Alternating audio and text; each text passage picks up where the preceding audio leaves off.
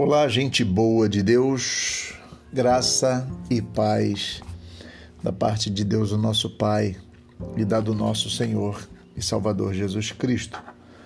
Meu nome é Jairo, eu sou um pastor batista na cidade do Rio de Janeiro. Estou aqui agora falando sobre a cruz nossa de cada dia. Como anunciar a morte de Jesus e o seu sacrifício de forma adequada e significativa para os nossos dias. Hoje eu queria tomar posse de um texto bíblico, que é o texto de João 12, de 20 a 33, para falar sobre as crises da vida e a paixão de Cristo. Diz assim o texto de João 12, de 20 a 33. Ora, entre os que subiram para adorar durante a festa, havia alguns gregos. Estes, pois, se dirigiram a Filipe, que era de Betsaida da Galiléia, e lhe rogaram, dizendo: Queremos ver o Senhor Jesus. Filipe foi dizê-lo a André, e André e Filipe o comunicaram a Jesus. Jesus respondeu-lhes: É chegada a hora de ser glorificado o Filho do Homem. Em verdade, em verdade vos digo: se o grão de trigo caindo na terra não morrer, fica ele só. Mas se morrer, produz muito fruto. Quem ama a sua vida, perde-a. Mas aquele que odeia a sua vida neste mundo, preservá-la-á para a vida eterna.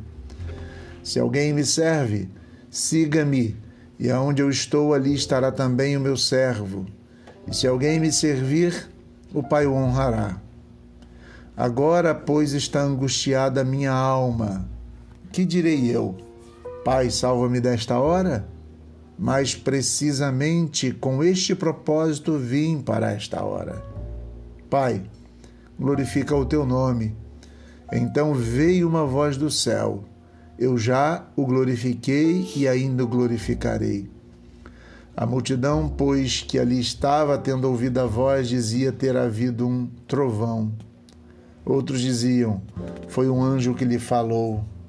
E então explicou Jesus: Não foi por mim que veio esta voz, e sim por vossa causa.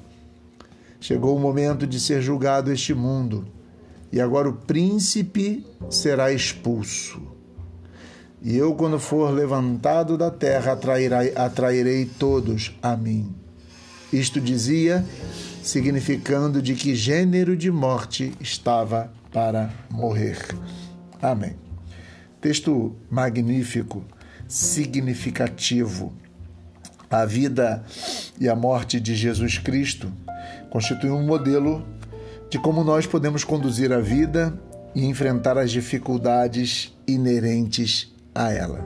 Esse texto aponta para como Deus se fez Deus conosco.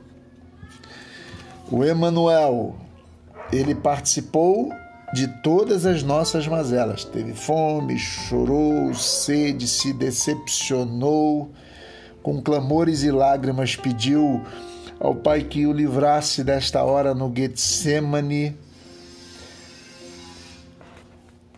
Existem muitas questões que nós podemos pensar. Mas a central e a pergunta que eu quero fazer agora é como Jesus enfrentou a ameaça de morte, como interpretou a morte violenta, consequência da sua fidelidade a Deus e a sua proposta. O Evangelho, neste texto, nos dá uma luz de como responder a esta pergunta. O Evangelho aponta como Jesus enfrentou ajuda-nos a entender o nosso próprio caminho, nossa, as nossas próprias escolhas. Esse texto aponta duas lógicas. A primeira lógica, a lógica do grão de trigo. Uma segunda lógica, a lógica do príncipe deste mundo, e depois nós falaremos sobre a lógica dos que seguem a Jesus. Quando nós olhamos para esse texto, nós vemos a primeira lógica, que é a lógica do grão de trigo. Jesus não entende a vida como um valor em si mesmo, que deve ser defendido a todo custo.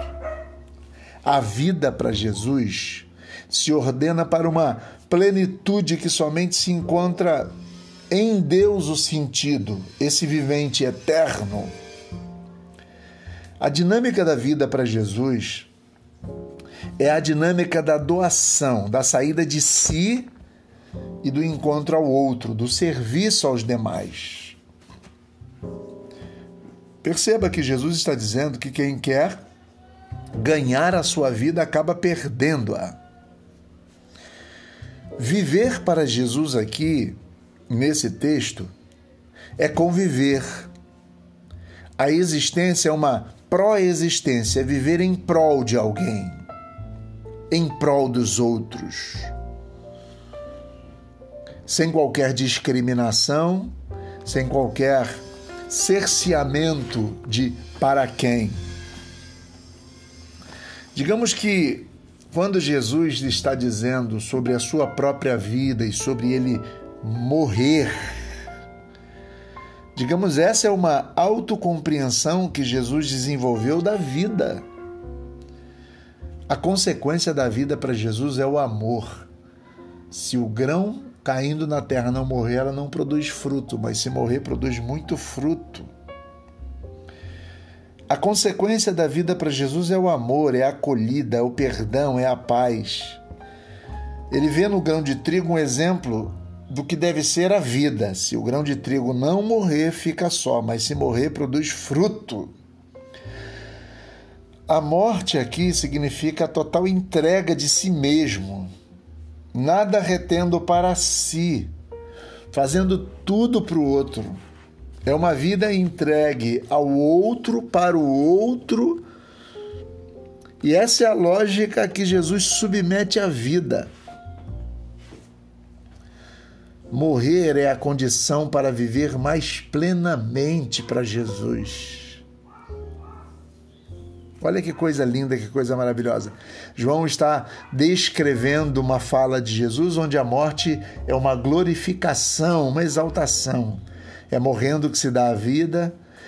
Jesus realiza o que o Pai quer, ele dá glória ao Pai, ele herda a glória que, ele é, que, que o Pai lhe reservou, é exaltado, ou seja, ele é ressuscitado, sim. Mas é entregando a sua vida que ele perde a sua vida, mas que ele ganha a sua vida. Entende?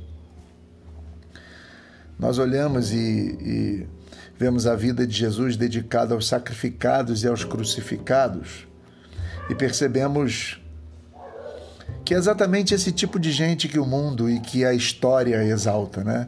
Um exemplo, ninguém levanta monumento a Hitler, mas as suas vítimas. Há pessoas como Gandhi que se tornaram beneméritas da humanidade. Quando ele diz: Eu atrairei a mim as pessoas quando eu morrer quando eu for sacrificado. Eu erguirei, eu serei erguido na cruz melhor e vou atrair as pessoas a mim. Parece que Jesus está dizendo realmente são os sacrificados que são erguidos. Essa é a lógica do grão de trigo. Ele morre em favor dos outros e produz muito fruto. De uma vida de entrega por amor, de sacrifício ao outro, de não, de não discriminação, de não cerceamento de escolha de quem é que a quem devo morrer, mas de uma morte a todos. A segunda lógica é a lógica do príncipe deste mundo. E ele disse aqui em alguns momentos: o príncipe vai ser julgado e vai ser expulso. É a mentalidade do fechamento sobre si mesmo, da busca insaciável da autocompreensão e do desfrute das possibilidades do prazer deste mundo é não entregar sua vida. A lógica do príncipe deste mundo é viver para si e não entregar sua vida pelo outro. Digamos que na cultura que nós vivemos, nós temos a clara evidência do que é esta vida, né? Nós vivemos por uma ideologia do consumismo, da prática da acumulação desmedida, de uma máquina produtora de entretenimento. Jesus está denunciando essa situação de uma de uma de uma personificação pelo príncipe deste mundo para aqueles que não vivem para o outro, mas para aqueles que vivem para si. É a lógica do príncipe, a lógica do egoísmo é a lógica do que do primeiro o que é meu, segundo o que é meu, depois o que é meu também. Para Jesus, salvar a sua vida encontra-se no encontra um sentido em entregar a sua vida em amor, em sacrifício ao outro, em solidariedade. Para o príncipe deste mundo, a lógica é de salvar a sua vida, de guardar a sua vida e de não sacrificá-la em favor dos outros, sim, de acumular, de reter e de ter. Jesus está deixando claramente que para se salvar a vida não se pode buscar a vida, mas deve-se buscar a justiça, o amor e o serviço aos demais, a ponto de entregar a sua vida. Então, nós terminamos agora falando sobre a lógica do segmento de Jesus. Jesus nos lança diretamente um desafio. Se alguém quiser vir, siga-me, e o Pai o honrará. Está no texto no versículo 26.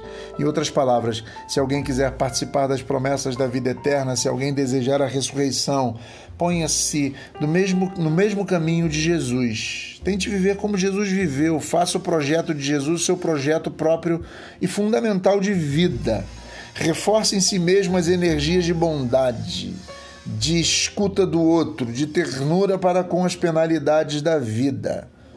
Faça da vida uma, uma preocupação constante de manter sua beleza física, ou melhor, não faça da vida uma preocupação constante de, de, de, de manter, digamos, a beleza física, digamos, o equilíbrio de caloria, musculação, a juventude.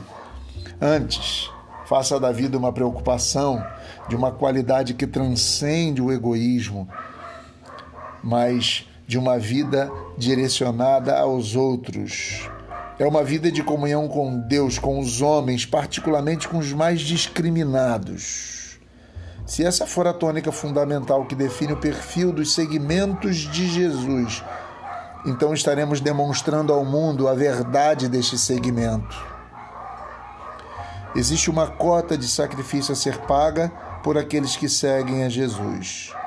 Mas é pela cruz que se chega à luz, é morrendo que se vive para a vida eterna.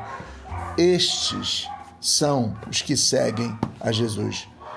Deixo para vocês esta reflexão e até a próxima vez, se assim Deus permitir.